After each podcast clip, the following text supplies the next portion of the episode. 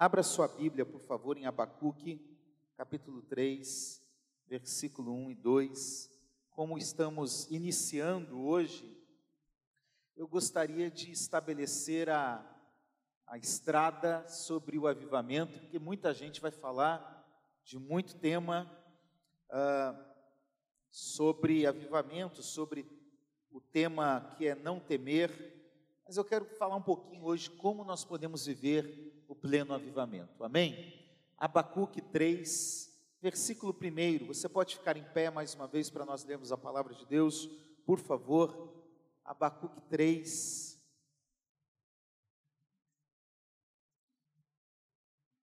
Oração do profeta Abacuque sob a forma de canto. Senhor, tenho ouvido a tua fama e me sinto alarmado. Aviva a tua obra, ó Senhor, no decorrer dos anos, e no decurso dos anos, faze-a conhecida. Na tua ira, lembra-te da misericórdia. Amém? Pode se assentar, por favor. Meus irmãos, eu quero falar sobre como nós podemos viver no pleno avivamento. Se puder pôr um pouquinho de retorno aqui para mim, por favor. Esse é um texto de um profeta muito importante na história de Israel. Esse texto, livro do profeta Abacuque, foi escrito possivelmente entre o ano 605 a 587 antes de Cristo.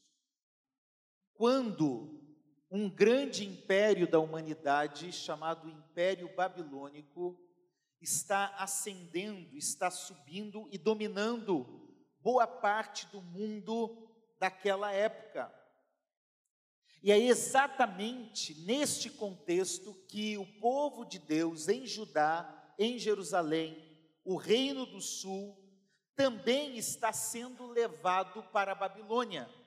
Nabucodonosor, o Império Babilônico, invadiu Jerusalém e em três momentos distintos, 605, 597, se não me engano, e 587, três anos, em três momentos distintos, Nabucodonosor leva o povo de Deus para o Império Babilônico num exílio que durou cerca de 70 anos. E Isaías, Jeremias e agora Abacuque, entre outros profetas, eles, eles demonstram que o povo de Judá, o povo de Jerusalém, não acreditava que o reino de Judá pudesse ser invadido. Não acreditavam que o templo poderia ser destruído. Jeremias, nos primeiros capítulos, possivelmente o sete, diz que o povo falava templo do Senhor, templo do Senhor, e ninguém vai destruir, porque é o templo do Senhor. Mas de uma forma totalmente equivocada, Deus permitiu. O texto bíblico diz: Deus permitiu com que Nabucodonosor entrasse e destruísse Jerusalém.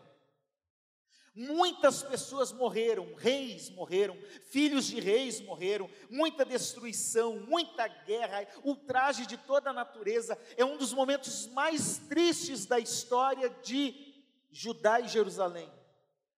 A ponto do povo de Deus ter um livro para lamentar essa situação. O nome do livro é Lamentações. Eles leem esse livro uma vez por ano para lamentar o ocorrido nesta época. E aí o livro do profeta Abacuque, com apenas três é, é, capítulos, é um livro que apresenta alguns questionamentos do profeta a Deus.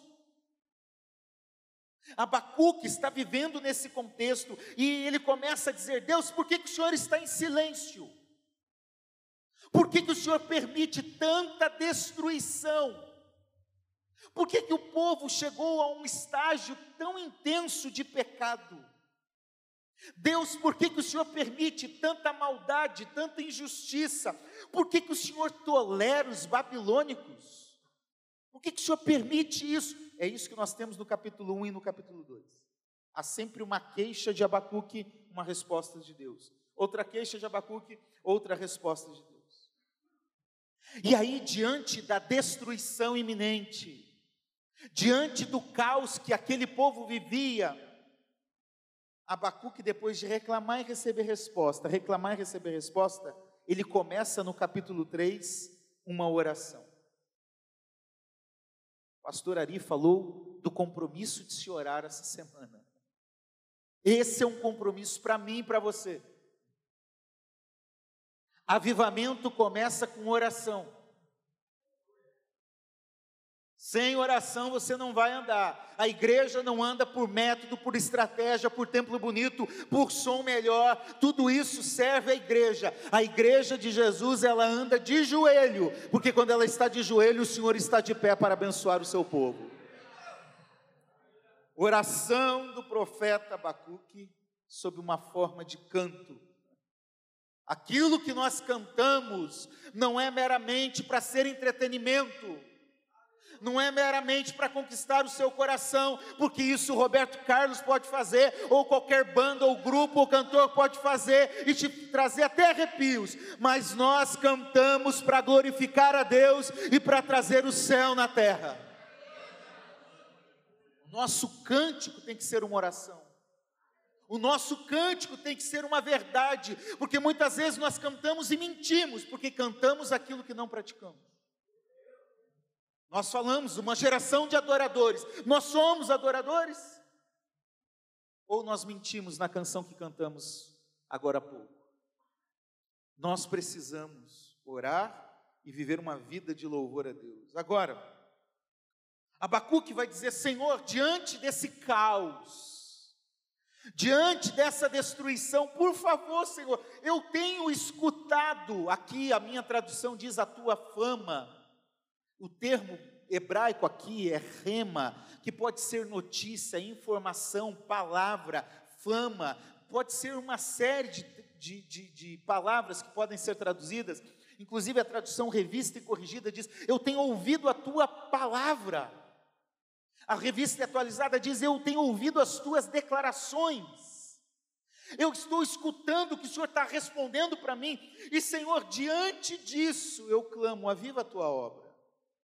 O termo avivar aqui é raiar, que é ter vida, que é trazer a vida, que é sustentar a vida, que é reviver, que é ter a, a vida recuperada. Então Abacuque chega à conclusão, Senhor, diante dos nossos pecados, diante da nossa incredulidade, desobediência, rebeldia, o teu povo está morto, Senhor mas nós oramos em forma de canto. Aviva, Senhor, aviva o teu povo, aviva-nos em nome de Jesus. Nós devemos fazer essa mesma oração.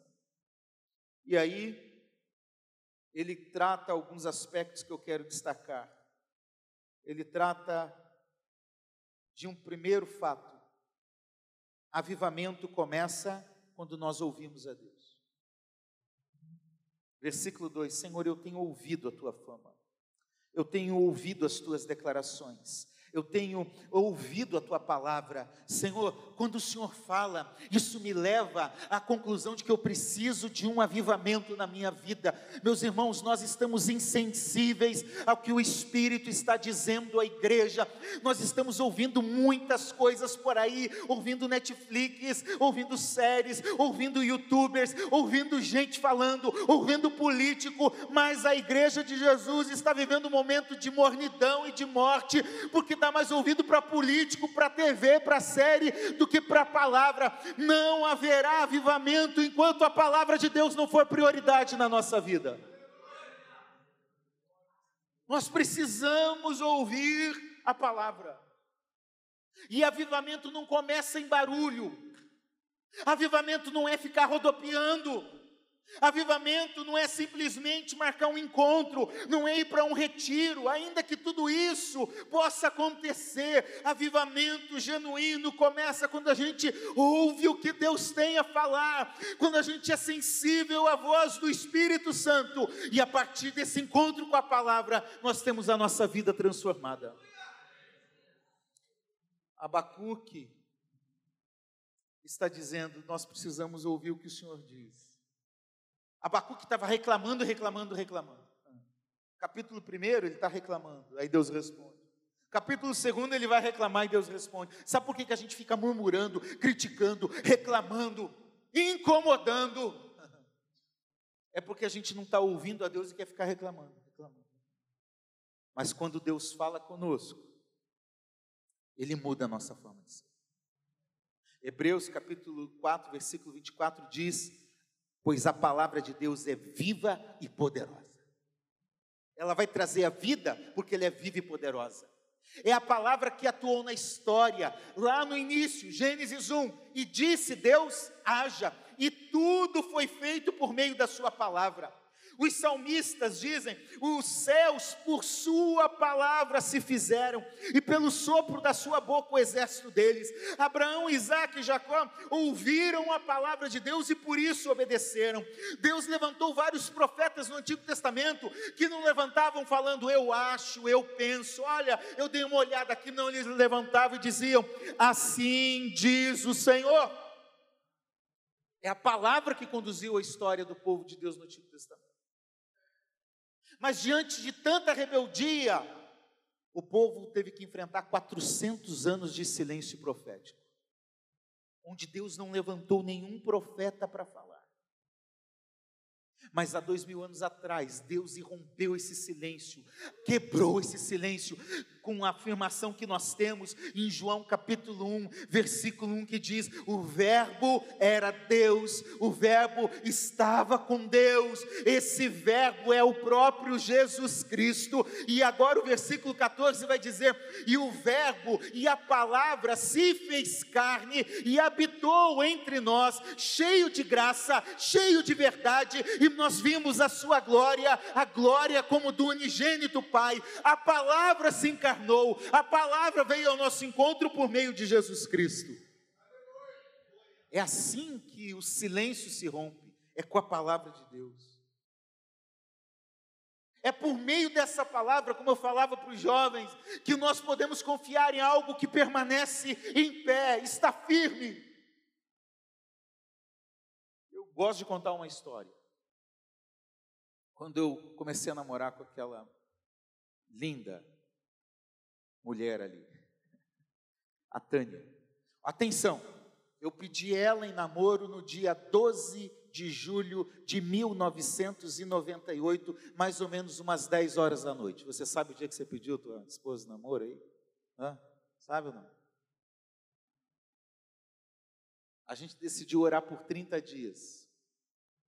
Dia 12 de agosto de 1998, ela veio e me disse: falei, e aí, qual é a resposta? Ela falou, a resposta é não. Eu falei, eita, já não sabia o que fazer, né? Ela disse assim: Eu não vou deixar de namorar você. A pegadinha, né? Dia 13 de agosto, de manhã, eu liguei na floricultura. Falei, eu vou conquistar o coração dessa mulher agora manda um buquê de rosas no endereço tal, lá para a Tânia. E a mulher, lá da floricultura, disse: Você quer que escreva um bilhete, um, um cartão? Eu falei: Quero, manda um cartão para ela. O que, que você quer que escreva no cartão? Eu tinha 18 anos, tá, gente? Eu disse assim: Eu não sei, escreve alguma coisa aí assina meu nome.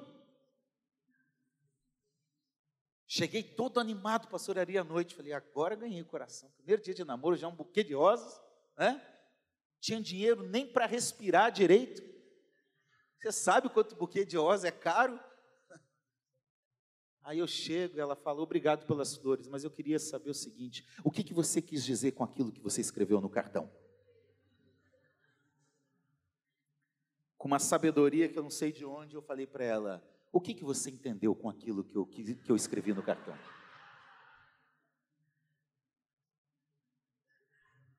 Meus irmãos, ela começou a falar. E eu falei: ih, essa mulher me complicou. Num momento de sinceridade única, no primeiro dia de namoro, a gente, eu peguei, olhei para ela e falei o seguinte: eu não escrevi esse cartão, me perdoa. Ela olhou para mim e disse: aproveitando então, da próxima vez não me mande flor, me mande chocolate. Por quê? Eu não gostava muito de flor, mas poucos dias depois estava lá aquele buquê de rosas no lixo, cheirando mal, feio. Acabou. Aquela beleza daquela rosa acabou em poucos dias. E aí eu lembro sempre da palavra do profeta Isaías que diz assim: o ser humano é como uma flor, Israel é como uma flor, nós hoje aqui somos como uma flor, temos o nosso momento de beleza, de perfume, de esplendor, mas um dia isso acaba. E Isaías diz no capítulo 40: seca-se a erva e cai a sua flor, mas a palavra do nosso Deus permanece para sempre. A palavra que não volta vazia, quando Deus diz, Ele cumpre com aquilo que Ele diz. Paulo vai dizer: habite ricamente em vós a palavra de Cristo. Vai dizer: fiel é a palavra e digna de aceitação. Hebreus vai dizer que Jesus sustenta todas as coisas pelas palavras do seu poder. E essa palavra, Jesus, está aqui. E é por isso que nós precisamos do avivamento, porque nós precisamos amar a palavra de Deus, porque nós precisamos viver a palavra de Deus. Então, o avivamento começa na palavra. Segundo lugar, avivamento traz renovo para a obra de Deus. A obra de Deus é aquilo que Deus faz por meio de nós. A obra é de Deus. Você pode dizer amém? amém. Você não é dono do departamento. Você não manda nada, você serve. Porque é dele, é por ele, é por meio dele, para ele todas as coisas. É Deus quem está em ação nesse mundo. A obra é a ação, é o trabalho de Deus. E ela se expressa na igreja que está agindo no reino de Deus. E esse povo de Judá, de Jerusalém, estavam cansados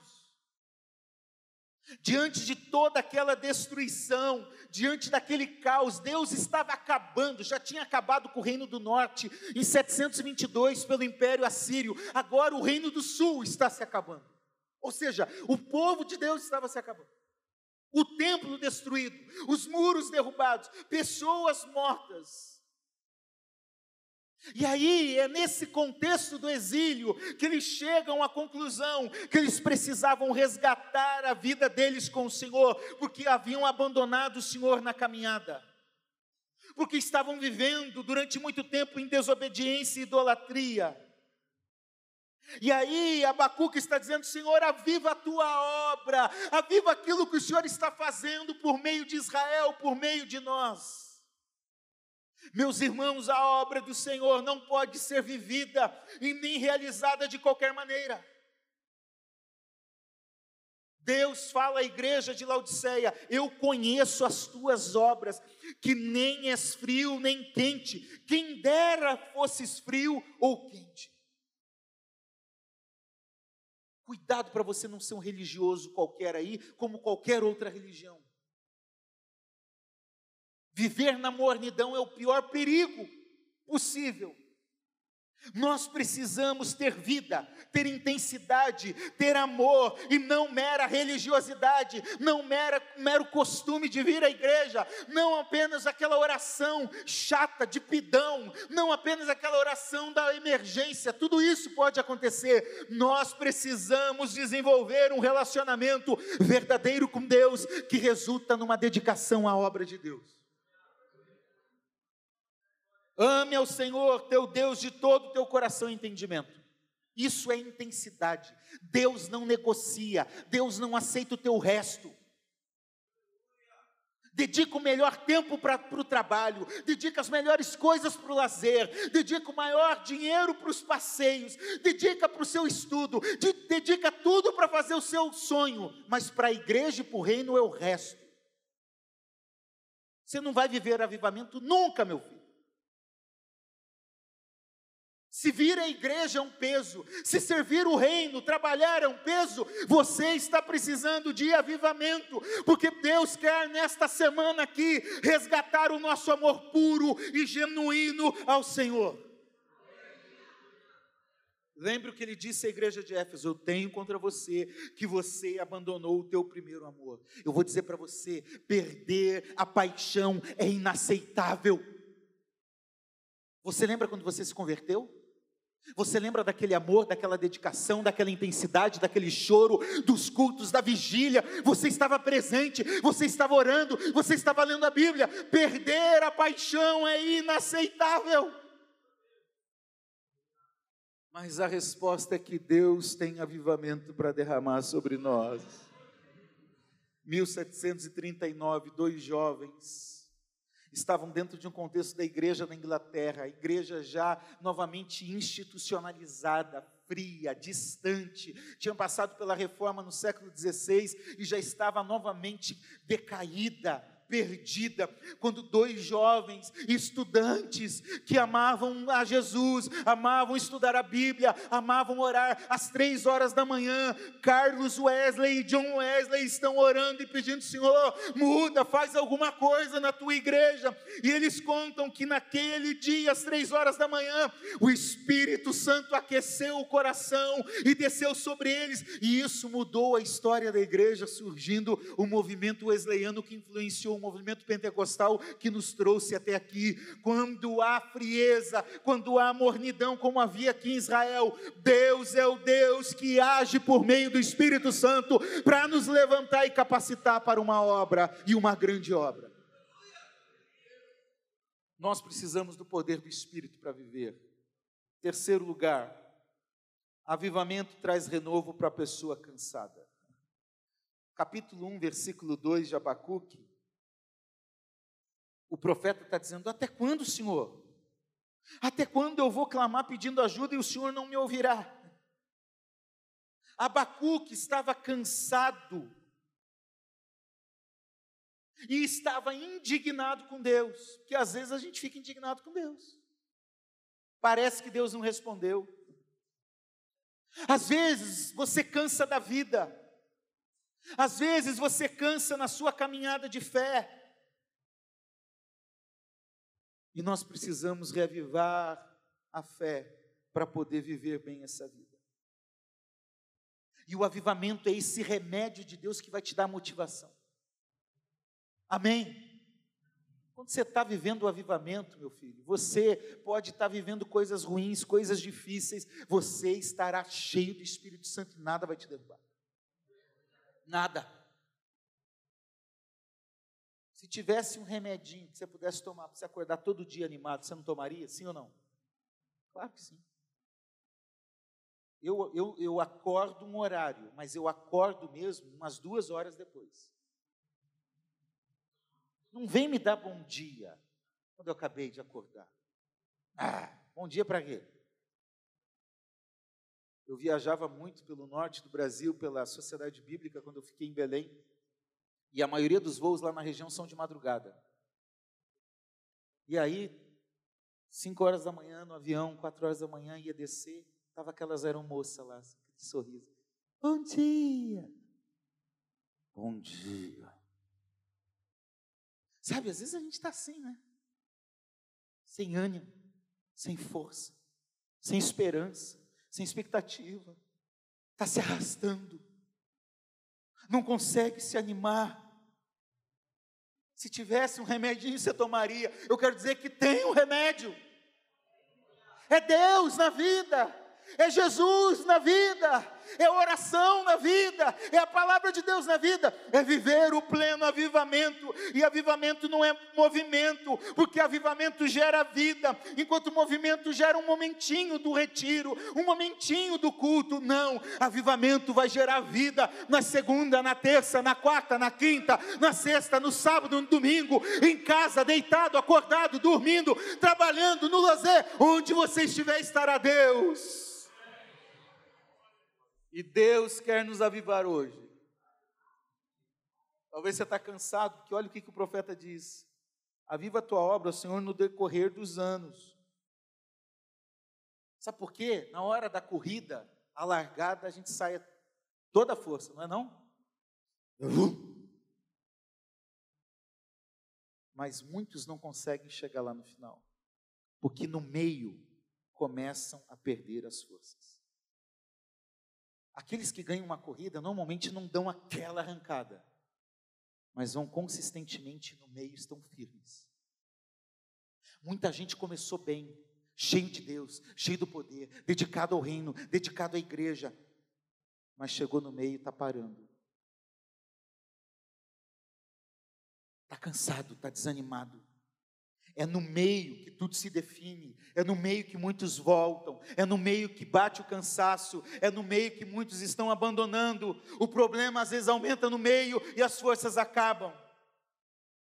Mas Abacuque está dizendo, Senhor, nesse meio, nesse momento agora, aviva o teu povo, Senhor dia após dia, ano após ano, momento após momento. Eu quero dizer para você: Deus não te chamou para morrer no meio. Ele quer levar você até o final, porque aquele que perseverar até o fim será salvo.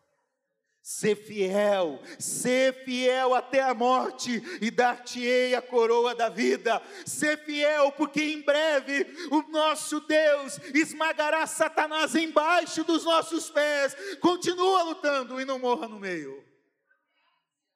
Vou acabar já. Quarto lugar, avivamento tem um propósito. No decorrer dos anos, Senhor, no discurso dos anos, fase a conhecida. Para que você quer avivamento? Vai ficar pulando? Pode pular, não é pecado não. Pastor, ah, pastor, eu quero ficar falando em línguas. Para quê?